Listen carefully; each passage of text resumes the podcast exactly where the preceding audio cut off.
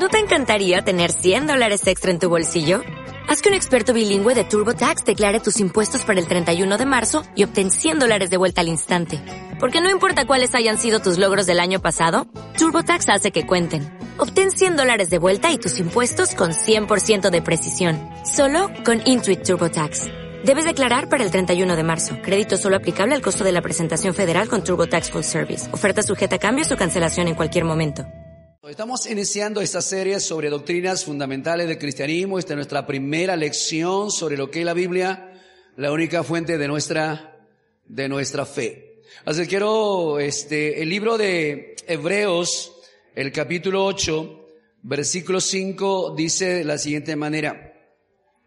Los cuales sirven a lo que es figura y sombra de las cosas celestiales, como se advirtió a Moisés cuando iba a erigir el tabernáculo diciendo, Mira, haz todas las cosas conforme al modelo que se te ha mostrado en el monte. Creo que sin lugar a dudas, sin lugar a dudas, alguien, alguien dijo esto, que todos los problemas que hay hoy en la iglesia y todos los problemas que hay en el mundo simplemente se deben ¿qué? Se deben a la desviación de la autoridad de la palabra de Dios. Los problemas personales, los problemas familiares, los problemas nacionales se deben simplemente porque nos hemos salido del modelo o del dechado que Dios nos ha dejado a nosotros. Cuando Moisés edifica el tabernáculo en el desierto, no lo edifica conforme a sus principios, conforme a su modelo, conforme a su diseño, no, no. El tabernáculo fue edificado conforme que conforme al diseño, a la estructura, al diseño de lo que es el dechado que se conoce de lo que Dios le dio. Ahora, ¿de qué nosotros podemos tomar un principio? El principio es que la Biblia como fuente de nuestra fe es la autoría máxima que nosotros tenemos. Es decir, nuestras vidas, el diseño que Dios nos ha dejado para nuestra vida personal, el diseño que Dios ha dejado para la familia, el diseño que Dios ha dejado para la iglesia y para el gobierno está fundamentado en la palabra del Señor. Cuando nos salimos de este molde, entonces vamos a tener los grandes problemas. El problema individual, el problema de la familia, el problema de la iglesia, el problema del gobierno, el problema del Estado, es que nosotros nos hemos salido de lo que es este principio. Nos hemos salido del molde que Dios nos ha dejado. Nos hemos salido del diseño que Dios nos ha marcado. Y lo peor es que no tan solo nos hemos salido de ese diseño, sino que lo peor es que nosotros hemos sustituido el modelo de Dios por el modelo humano. Hemos sustituido, hemos añadido a esta palabra todo lo que los métodos, las estrategias que el mundo nos ha dado y el resultado hoy es que tenemos vidas disfuncionales, familias destruidas. Hoy nuestra sociedad es una sociedad llena de hombres amadores de sí mismo, lleno de hombres vanagloriosos, soberbios, desobedientes, desleales, y todo lo que podemos ver, eso es porque nos hemos salido del patrón de la palabra de Dios.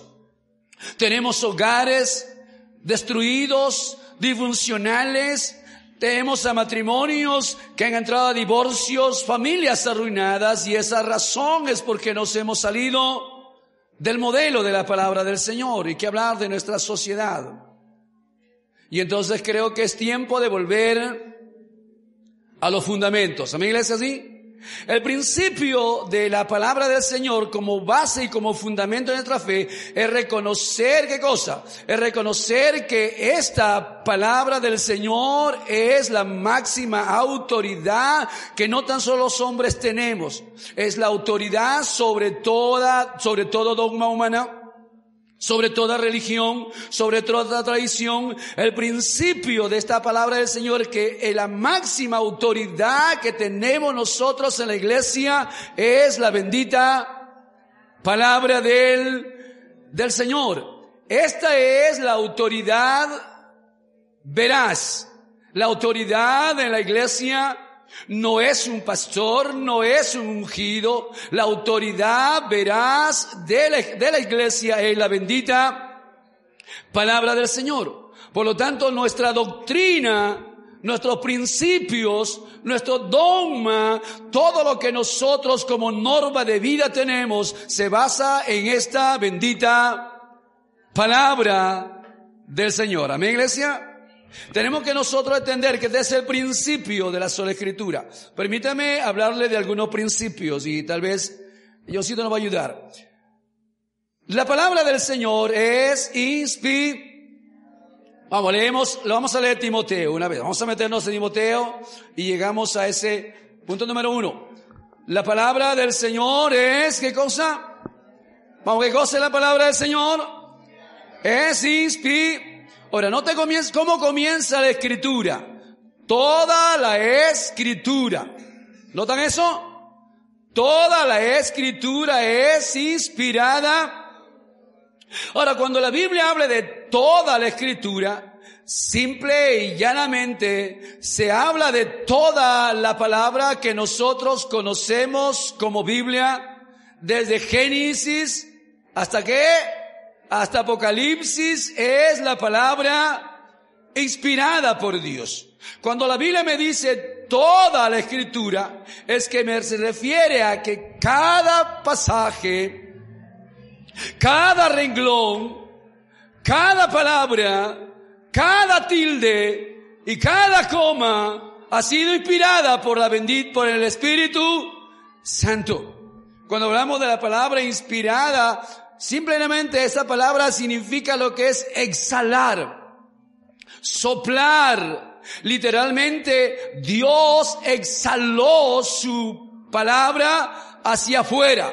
Dios exhaló su palabra hacia qué? Hacia el hombre. Ahora, si Dios ha exhalado su palabra, entonces el autor de esta palabra, ¿quién es? Dios, Dios es el autor de esta palabra. Por lo tanto, si Dios es el autor de esta palabra, cada palabra contiene la verdad. Cada palabra contiene la vida. Cada palabra contiene el espíritu de quién? El espíritu del Señor. El Señor dijo en ese Evangelio de San Juan, capítulo 6, versículo 33.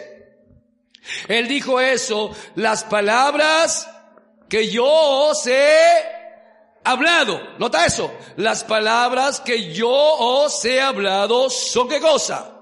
Son espíritu y son vida. Por lo tanto, cada vez que leemos esta palabra, son espíritu y son vida para nosotros. Amén, iglesia. El, el, el profeta David escribió en 2 Samuel 23, 2, él dijo esto, el Espíritu de Jehová ha hablado por mí. ¿Por quién habló Dios? Por el hombre. ¿Lo que habló ese hombre fue sus pensamientos? No, fue el pensamiento de Dios. Fue la voluntad de Dios. Ese hombre tan solo habló las palabras del Señor. Segunda de Pedro, el capítulo 1, versículo 20.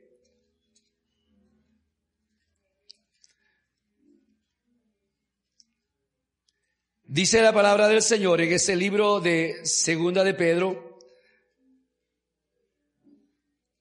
capítulo 1, versículo 20. Una vez más dice, entendiendo, ¿no da la palabra? Entendiendo primero esto, que ninguna profecía de la escritura es de interpretación privada, porque nunca la profecía fue traída por voluntad humana, sino que los santos hombres de Dios hablaron siendo inspirados por el Espíritu, por el Espíritu Santo. Ahora, Pedro es tan directo, tan sencillo y tan claro que todo niño puede entenderlo. Él dice, eh, dice la escritura, entendiendo. En primer lugar debemos entender debemos comprender, debemos conocer fehacientemente que ninguna palabra ha sido o es de interpretación privada. Nadie puede interpretarlo según su criterio personal. Nadie puede interpretarlo según por su cuenta, según su lógica o su razonamiento humano. Tiene que interpretarlo a la luz del Espíritu Santo. Pablo está, Pedro está en claro, él nos da dos razones para no interpretarlo en una forma privada. La primera razón que nos dice que ninguna palabra ha venido por voluntad humana. No, ninguna de esta palabra fue escrita por voluntad humana. Fue la voluntad de Dios. Contiene los pensamientos, los designios del Señor y fue Dios. Y lo segundo es que esta palabra ha sido que ha sido exhalada, ha sido exhalada hacia afuera, ha sido inspirada por Dios hacia el hombre. Por lo tanto, toda palabra del Señor es inspirada. Amén, iglesia. Número dos es que la palabra de Dios es inerrante. Y la palabra de Dios es infalible. La palabra inerrante es que carece de, de error, carece de falla alguna. ¿Por qué? ¿Por qué carece de error? Porque Dios es su autor. Amén, iglesia, ¿sí? ¿Por qué esta palabra no tiene fallas? Porque su autor es el Espíritu del Señor. Dios lo sopló eso. Cuando habla de que es una palabra infalible es porque no se, no se equivoca. Nunca nos conduce al error. Y la razón una vez más porque Dios es autor y Él nunca se equivoca. Amén, iglesia.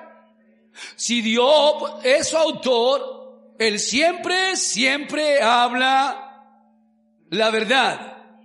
Amén, iglesia. Por lo tanto, esto contiene la palabra del Señor. Esta palabra es infalible porque esta palabra no cambia. No cambia con el tiempo, no cambia por las circunstancias, no cambia por ninguna situación, siempre permanece inalterable e infalible. Es la palabra del Señor. Amén, iglesia. ¿Por qué estudiamos esto? Porque es el fundamento de nuestra doctrina. ¿Por qué estudiamos esto? Porque es el fundamento de nuestra fe. Porque estudiamos la palabra del Señor. Porque todos mis principios y toda mi norma de vida se rigen bajo esta bendita palabra del Señor. La palabra del Señor no tan solo es infalible, sino que la palabra del Señor es completa. ¿Cuánto creen eso, iglesia? La palabra del Señor es completa y permanece, vamos, dígalo, permanece para siempre. Ahora, permíteme llevarte esto. La escritura está completa. Ella contiene, esta Biblia, ¿qué contiene? Contiene todos los caminos, todos los pensamientos, todos los designios, todos los propósitos, toda la voluntad y todos los planes de Dios para el hombre. Todos los planes de Dios para este universo. Y todo lo que Dios ha determinado en cuanto al mismo enemigo. Todo está registrado en esta bendita palabra del Señor. Si esta palabra es completa, entonces no necesitamos o no necesita de añadura alguna.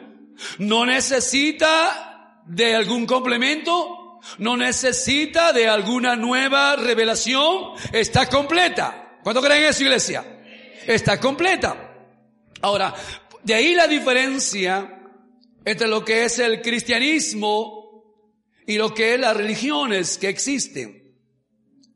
La gran diferencia es que los creyentes, los cristianos, basamos nuestra doctrina nuestra confesión de fe, todo basado única y exclusivamente en esta bendita palabra de Dios. Mientras que las religiones van a basarse siempre algunas en base a esta palabra, más siempre añadida. Y no queremos ofender si hay algunos de algunos que están de otra religión aquí, pero los adventistas se basan en qué? En la palabra del Señor, más añadido a los libros de Elena de White. Miremos nosotros a los mormones, se van a basar siempre en esta Biblia, más en los escritos de José Smith. Miremos al, catolicismo y vamos a encontrar que ellos tienen la Biblia, más a eso le añaden los libros llamados deuterocanónicos, lo añaden a eso las encíclicas papales, lo añaden a eso todo lo que es las normas y todo lo que es las tradiciones, costumbres y siempre eso. Lo diferente es que el cristianismo única y exclusivamente nos basamos en esta bendita palabra de Dios. Hoy hay un gran problema. Porque las religiones que se están aumentando y surgiendo tienen la palabra, más a eso le añaden filosofía, le añaden todo lo que es psicología, y aún muchas denominaciones, y tenemos que ser claros en eso, muchas denominaciones seguían por esta palabra, pero a eso le añadimos las nuevas, entre comillas, revelaciones, las nuevas profecías. No, esta Biblia está completa, no necesita ninguna añadidura. ¿O no, iglesia? Ahora, no tan solo esta palabra está completa, sino que esta palabra permanece, oh, permanece el cielo y la tierra pasarán, mas la palabra del Señor permanece para siempre. Ni una jota ni una tilde pasará, lo dijo el Señor en el libro de Isaías 40, 89. El profeta dijo de esta manera. Sécase la hierba. ¿Cuándo saben eso? Isaías 40, 89. Sécase la hierba, marchítase la flor, la palabra de nuestro Dios permanece, vamos, permanece para siempre para siempre. ¿Por qué permanece para siempre? Porque su autor permanece para siempre. Porque es eterna. Porque su autor es eterno. Dios nunca pasará de moda. Dios es el mismo ayer, hoy y siempre. Y su palabra no cambiará no cambiará porque el hombre quiere, no cambiará porque hoy vivimos en una nueva generación. No, la palabra del Señor, la misma hoy, ayer y será siempre. La palabra de Dios es la autoridad suprema de los hombres, quieran o no quieran reconocerlo. Y es la autoridad suprema de lo que es la, la iglesia. Amén, iglesia. No hay nadie, ninguna autoridad sobre esta tierra que tenga mayor autoridad que esta bendita palabra de Dios. La escritura es la autoridad suprema en materia de fe y de práctica para nosotros. Tratar de poner eh, alguna opinión, algún concepto, alguna filosofía, alguna doctrina humana a la par de esta palabra es herejía. Amén. Es la bendita palabra del Señor. Desde tiempos antiguos los hombres siempre han tratado de poder menoscabar o añadir a esta palabra. Poner muchas cosas a la par de esta palabra. Lo trataron de hacer en el tiempo del Señor Jesús. Cuando él comenzó a enseñar su palabra, en su tiempo los religiosos de su época trataron de poner a la par de la escritura, ¿qué cosa? Poner a la par de eso todo lo que es sus tradiciones, todo lo que es sus costumbres. En el tiempo de los apóstoles trataron los, judíos o aquellos religiosos de poder judaizar al cristianismo y poner mil de cosas y tratar de añadir. En el tiempo de la reforma, de igual manera, han tratado de añadir en el tiempo del catolicismo, el oscurantismo, la iglesia trató de poder poner las encíclicas, las tradiciones religiosas a la par y definitivamente eso es violentar la palabra del Señor. ¿Por qué estamos tan preocupados en poder volver al fundamento? ¿Por qué estamos dando estas conferencias sobre lo que es doctrinas fundamentales? una de las razones es porque hoy la palabra de Dios está siendo violentada. No sé si lo notan o lo sienten ustedes, pero aquellos que leemos y estudiamos la escritura, aquellos que tenemos un poquito de tiempo en este caminar, nos encontramos que la iglesia, la escritura está siendo violentada. Nuevas corrientes doctrinales se están levantando y adulterando lo que es la palabra del Señor. Nuevas revelaciones, entre comillas, se están levantando a través de llamados nuevos apóstoles, profetas, quienes en verdad, simplemente muchos de ellos, tuercen la palabra de Dios tan solo para sus beneficios personales. Hay una andanada de doctrinas que se están levantando, envenenando la mente de tanta, de tantos creyentes inmaduros, tratando de sacar de la verdad y llevarnos a todo viento de doctrina. Por eso Dios puso en nuestros corazones el poder volver al fundamento. Amén, iglesia. Volver al fundamento.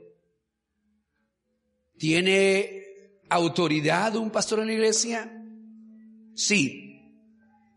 Pero ¿qué tipo de autoridad tiene un pastor en la iglesia? Tiene una autoridad delegada por Dios para pastorear, para guiar, para enseñar. Pero la autoridad soberana y la autoridad veraz en la iglesia no es el pastor. La autoridad veraz en la iglesia es la bendita palabra de Dios.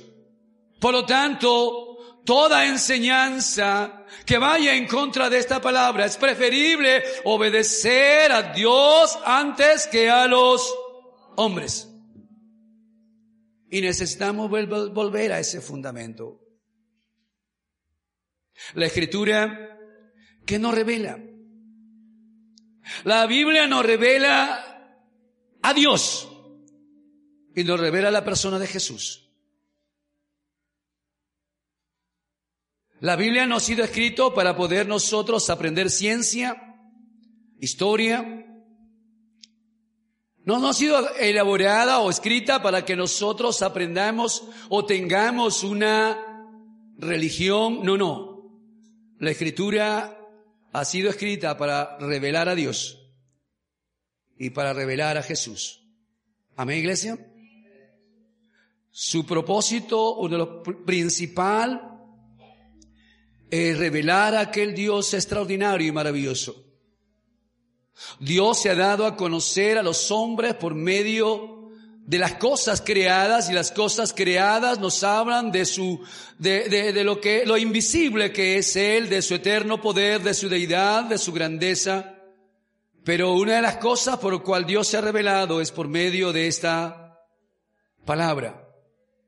Podemos nosotros a través de esta palabra conocer su grandeza, conocer su soberanía, gustar del amor extraordinario y sublime de ese Dios, conocer de su gracia infinita, de su justicia, conocer de su bondad, conocer de sus atributos y conocer también de su ira. Uno de los propósitos maravillosos de esta palabra es revelarnos a quien, aquel ser a quien nosotros amamos. Revelarnos a Jesús. ¿Cuántos aman a Jesús? ¿Cuánto queremos conocer más de Jesús? ¿Sabes? Esto es. Hay un pasaje en el libro de, de San Juan capítulo 5 versículo 39. San Juan 5:39.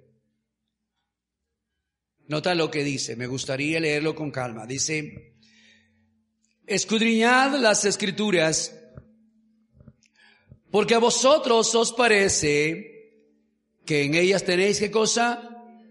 La vida eterna. Ahora nota lo que dice, y ellas son las que dan testimonio de quién? ¿De quién? ¿De quién testifican esta escritura? Vamos, ¿de quién testifican? De Cristo. Me gusta el original y dice de esta manera. Cuando, esta parte dice, donde dice escudriñad, el original dice esto. Vosotros escudriñan las escrituras. Porque eran sacerdotes. Porque eran escribas. ¿Y qué hacía un escriba? Escudriñaba. Y el Señor dice, vosotros escudriñan las escrituras. ¿Por qué lo hacen? Porque ustedes saben que las escrituras hablan y testifican de mi persona. Y luego él continúa, dice, yo estoy aquí, ¿no quieren venir a mí? La escritura habla de mí, ha testificado de mí, no quieren venir que yo les dé vida eterna. De tapa a tapa, de Génesis a Apocalipsis,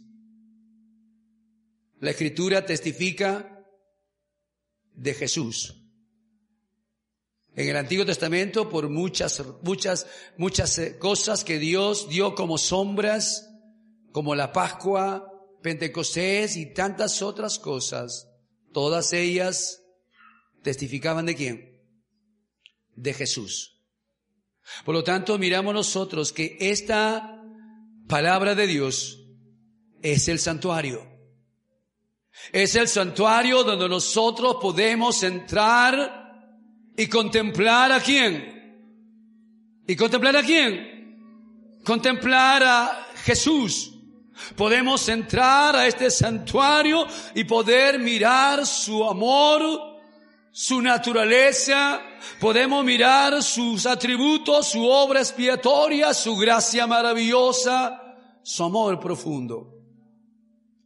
Y cuanto más nosotros nos adentremos a este santuario, más lo conoceremos a Él. Amén, iglesia.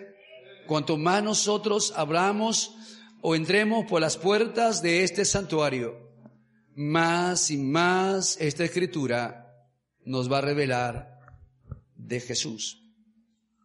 La escritura no tan solo revela y nos habla de lo que nos revela Dios y la persona de Jesús, sino que la, la escritura nos revela todo.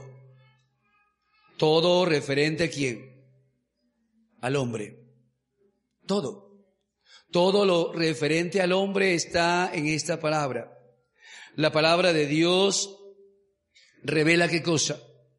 Los caminos, los pensamientos, la voluntad, los propósitos, los planes de Dios. ¿Para con quién? Para con el hombre.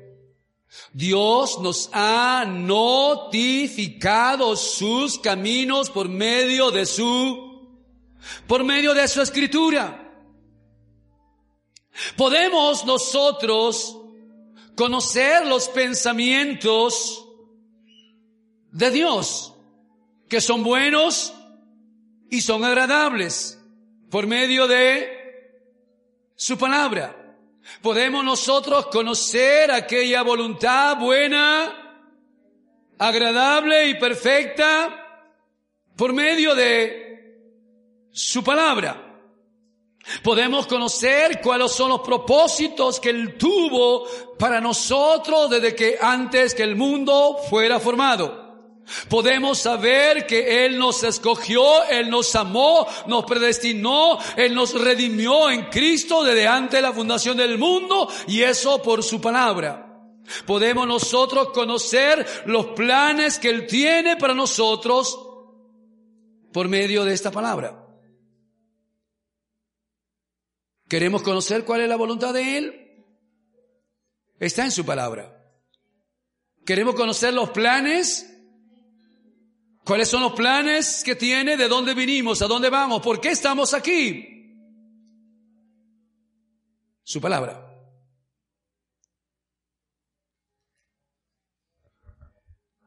Quiero ir cerrando esta, este tiempo. Solo la palabra de Dios puede hacer al hombre perfecto. Solo la escritura puede o hace al hombre perfecto. Timoteo, por favor. Timoteo, el capítulo 3 que iniciamos leyendo. Dice, toda la escritura es inspirada por Dios y útil para enseñar, para redarguir, para corregir, para instruir en justicia, a fin de que el hombre de Dios sea que sea perfecto, enteramente preparado para toda buena obra. Esta palabra es el tesoro más grande esta palabra o la escritura es tan valiosa, útil para enseñar qué? Útil para enseñar la verdad. Fuera de esto, no hay verdad. La verdad está en Dios y la verdad está en su palabra. ¿Útil para qué? Útil para convencer de qué? de pecado. Solo esta palabra convence de pecado al hombre. Solo esta palabra, por medio del Espíritu, redarguye al hombre de maldad. No lo hace la ciencia, no lo hace la filosofía, no lo hace la educación. Solo esta palabra. ¿Útil para qué? Útil para corregir. ¿Corregir qué? Corregir los desvíos, los errores del hombre, corregir los malos pensamientos, corregir el camino torcido. Cuando nosotros erramos, esta palabra nos hace volver a la senda. ¿Útil para qué? Útil para entrenar al hombre en justicia. ¿A fin de qué? ¿Cuál es el propósito final? Para que el hombre sea perfecto enteramente preparado para toda buena, para toda buena obra. No tan solo la escritura nos revela a Dios, no tan solo la escritura nos revela a Jesús, no tan solo la escritura nos revela todo lo que es el hombre, va mucho más allá y nos pasaríamos tiempo hablando de eso a través de la escritura, esta escritura nos revela el camino de salvación. Nos revela el camino de justificación. Nos revela el camino de la santidad, de la, de la, de la justificación o la santificación. No hay santidad de vida aparte de esta, de esta palabra. Esta Biblia o esta palabra nos revela sobre nuestra sanidad física, sobre nuestra sanidad interior, nos revela sobre el crecimiento espiritual, nos va a revelar todo lo que el hombre necesita para ser un hombre perfecto. Quiero resumir un poco este tema La palabra del Señor es la que produce vida.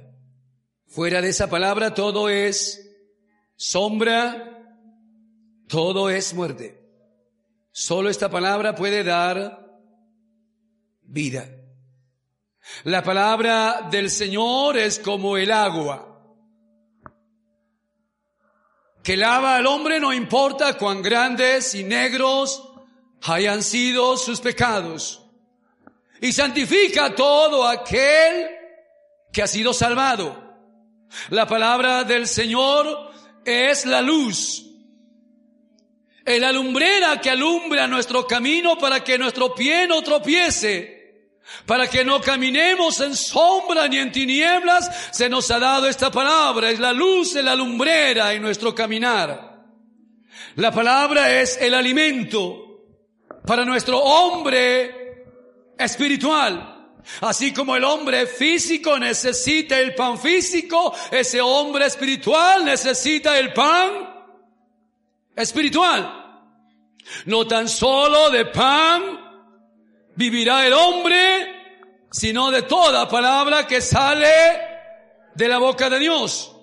La palabra del Señor es aquel que nos da el crecimiento espiritual para no estar sola la vida en la leche espiritual. Esta palabra es la que la espada que nos ayuda a nosotros en nuestro diario caminar para hacer frente a todas las tentaciones, para hacer frente a lo que es el enemigo. Esta palabra del Señor es mi defensa. Entonces necesito volver al fundamento.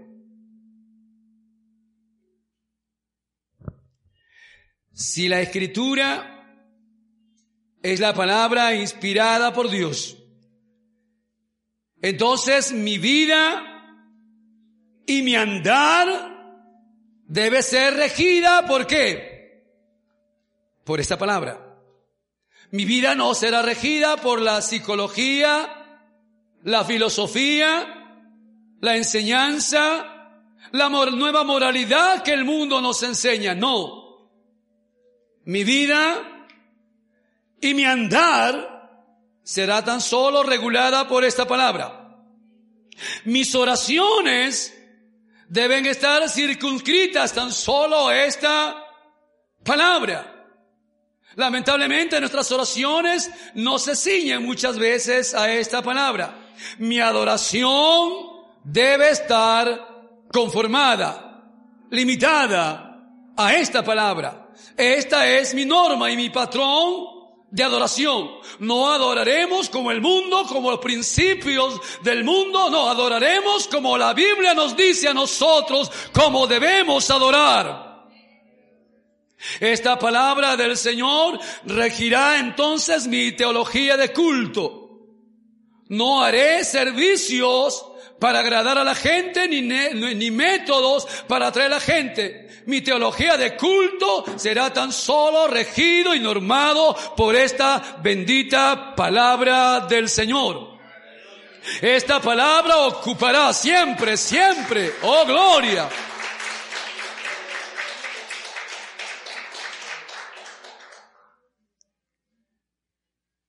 Esta palabra debe ocupar siempre el centro de nuestro, de nuestro culto.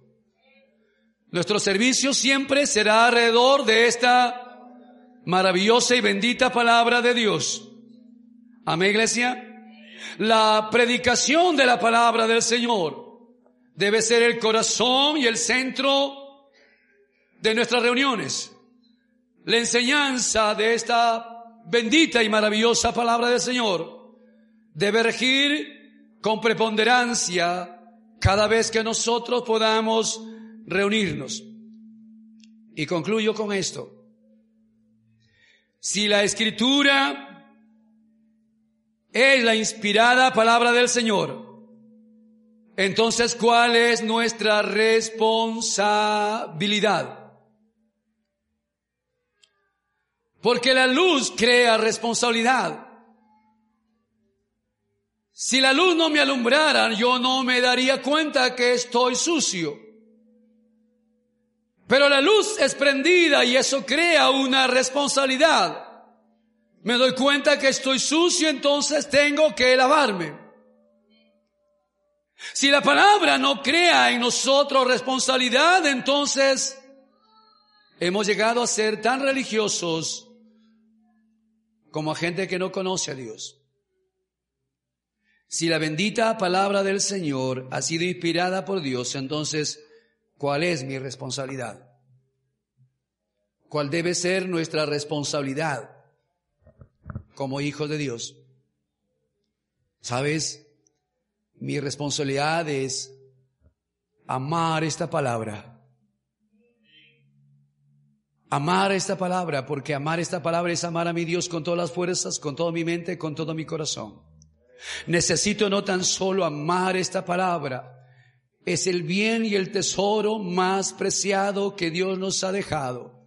Y si es el tesoro más grande, entonces yo debo leerla, debo estudiarla, debo escudriñarla, debo tenerlo cada día de mi vida. Cada día necesito yo alimentarme. Si es esta bendita palabra, entonces no tan solo debo amarla, sino que voy a tener que defenderla. Y nunca se podrá defender la verdad de esta palabra si no se conoce su verdad. ¿Cuál es la responsabilidad? Es que la responsabilidad es que nosotros no, no tan solo tenemos que amar esta palabra, sino que tenemos que nosotros enseñarla. Amén, iglesia. Necesito enseñarla. ¿Cómo puedo enseñarla si no lo he aprendido? ¿Cómo puedo enseñarla si no lo, he, lo, lo tengo como un tesoro? ¿Cómo puedo enseñarla si no la leo, no la aprendo, no la medito? Dios nos hará responsable de esta bendita palabra de Dios. Tengo que enseñarla en mi casa a mis hijos, andando por el camino. Tengo que enseñar al acostarme. Tengo que enseñarle, eh, ponerlo, atar en sus manos. Tengo que ponerlo frontales. Tengo que ponerlo en las puertas de mi casa por donde vaya. Gritaré y hablaré siempre de esta bendita palabra del Señor. Si es la bendita palabra del Señor, si esta palabra es inspirada, entonces crea mi responsabilidad. No tan solo tengo que amarla, leerla, no tan solo tengo que enseñarla, sino que tengo que predicarla. Hay multitud de gente que no conoce esta palabra. Hemos sido nosotros hechos libres cuando éramos pecadores por esta bendita palabra del Señor. Es porque alguien nos las tuvo que predicar, alguien nos tuvo que enseñar y entonces mi responsabilidad es predicar de esta palabra a tiempo y fuera de tiempo. ¿Cuánto creen eso, iglesia? Si estamos años tras años y nos hemos alimentado de la palabra del Señor, es un delito no predicarla. Si estamos año tras año alimentando de esta palabra y nosotros no le estamos dando al inconverso, entonces es un delito eso. Todo aquel que entiende que la escritura es palabra inspirada por Dios debe amarla, debe leerla, debe enseñarla, debe predicarla. Si la escritura es la bendita e inspirada palabra del Señor, entonces mi responsabilidad es que tengo que transmitirle a otra generación. Quiero terminar leyendo dos versículos, por favor, conmigo. Primera carta a los Corintios, capítulo 15, versículo 3.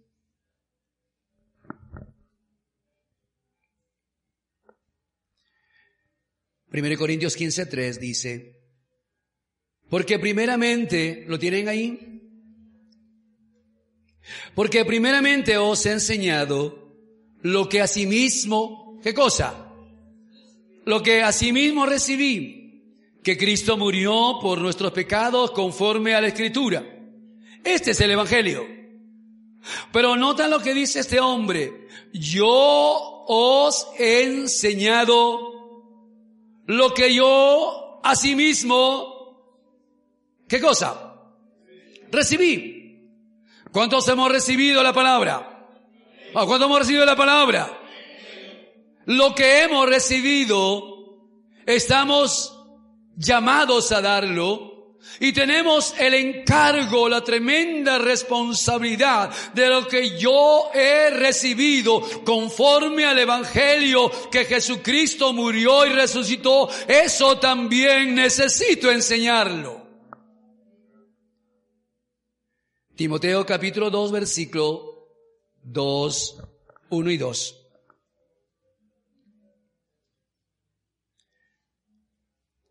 Dice Timoteo, segunda Timoteo, capítulo 2, versículo 2. Al escribir dice, dice la escritura,